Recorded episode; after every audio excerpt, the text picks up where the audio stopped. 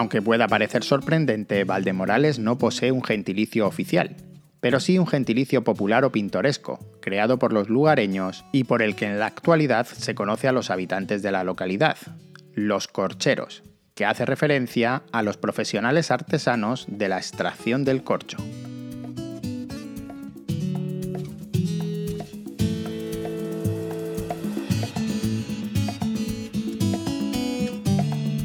Turismo en Valdemorales.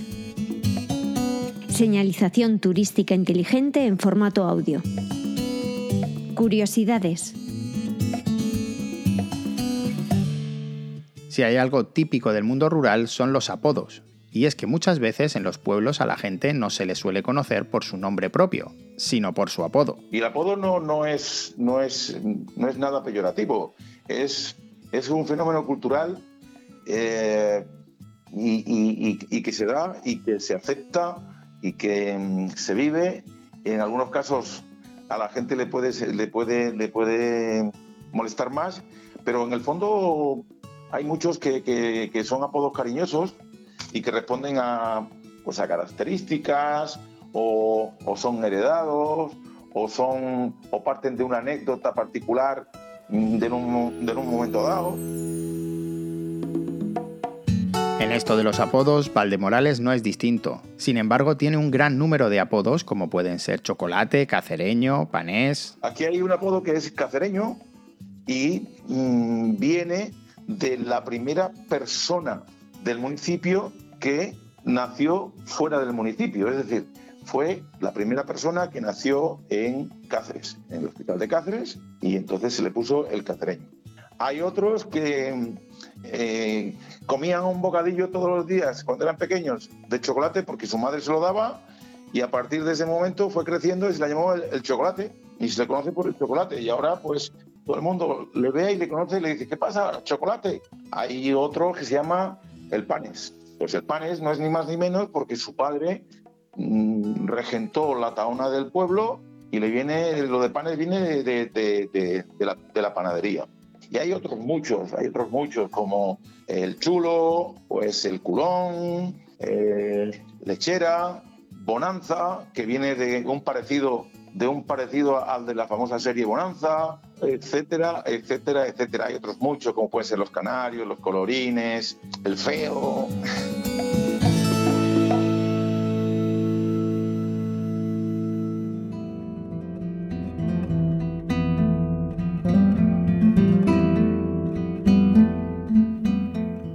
Una de las figuras que ha desaparecido en Valdemorales, pero que sin embargo tuvo gran importancia y que fue muy carismática en la localidad, es la del pregonero, una profesión que ha finalizado con el fallecimiento del último pregonero del pueblo, quien se encargaba de anunciar cualquier noticia que sucediese en la localidad.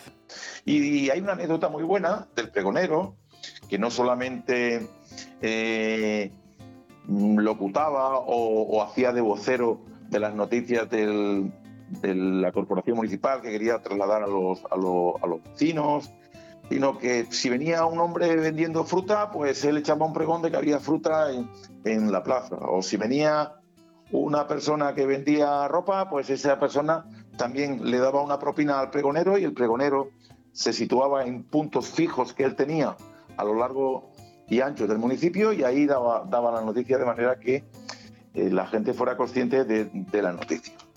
La anécdota que voy a contaros es una anécdota pues simpática, porque eh, algunas veces, algunos años, venía lo que llamábamos el cine de verano. Y el cine de verano mm, no se hacía al intemperie, se hacía eh, dentro de un local que lo regentaba una persona que era, mm, se llamaba Honorio. Y este hombre, pues se le ocurrió pues avisar al pregonero y el pregonero cogió su corneta y empezó a mm, ir por el pueblo y el hombre pues en ese pregón que, dijo sin puntos ni comas ni matizaciones venía a decir que mm, señores, señoras, esta noche tenemos cine y un hombre viene a matar en casa de Honorio. Y el hombre se despide y así lo repitió, lo repitió, lo repitió y la gente pues unos fueron al cine pero otros lo pensaron. Pero no solo el pregonero es una profesión olvidada. también hay otras profesiones que se han ido perdiendo con el paso de los años en la localidad. Tenemos muchas profesiones olvidadas. Tenemos la profesión de panadero. Me acuerdo de la panadería de, del tío Vitoriano, ¿no? que hacía pan de leña. Y bueno, pues ese, ese sabor y ese olor y ese aroma a, pues a leña cortada, a flores, a, vegetación de aquí de la zona, porque se, era como se nutría la, panadería, pues aún se recuerda. Pero no solamente hubo panaderos, sino hubo herrador, hubo carboneros, hubo el sillero, hubo el pregonero, hubo y aún persiste la profesión de corcheros, que, como sabéis pues nos, da, nos da el gentilicio, hubo barberos y otras, y otras profesiones que pues ya con el paso de los tiempos han desaparecido.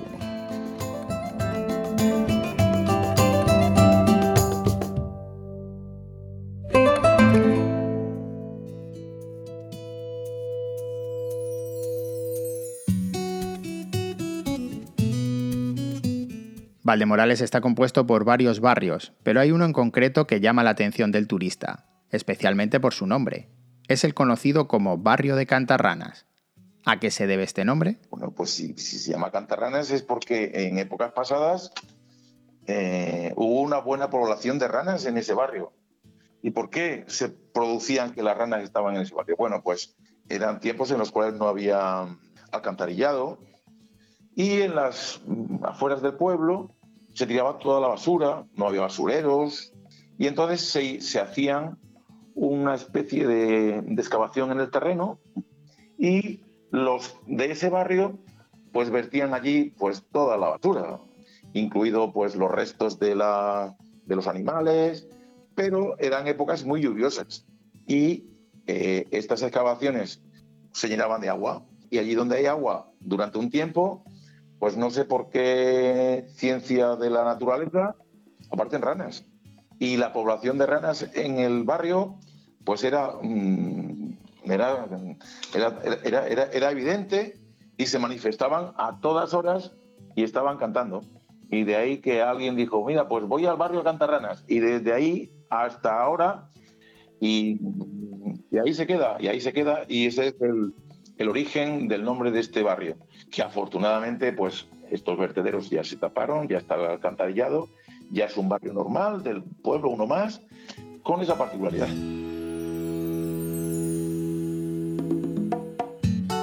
Una producción de Radio Viajera, financiada en el marco del proyecto para el desarrollo de los pueblos inteligentes de la Junta de Extremadura y la Unión Europea, con el apoyo del Ayuntamiento de Valdemorales.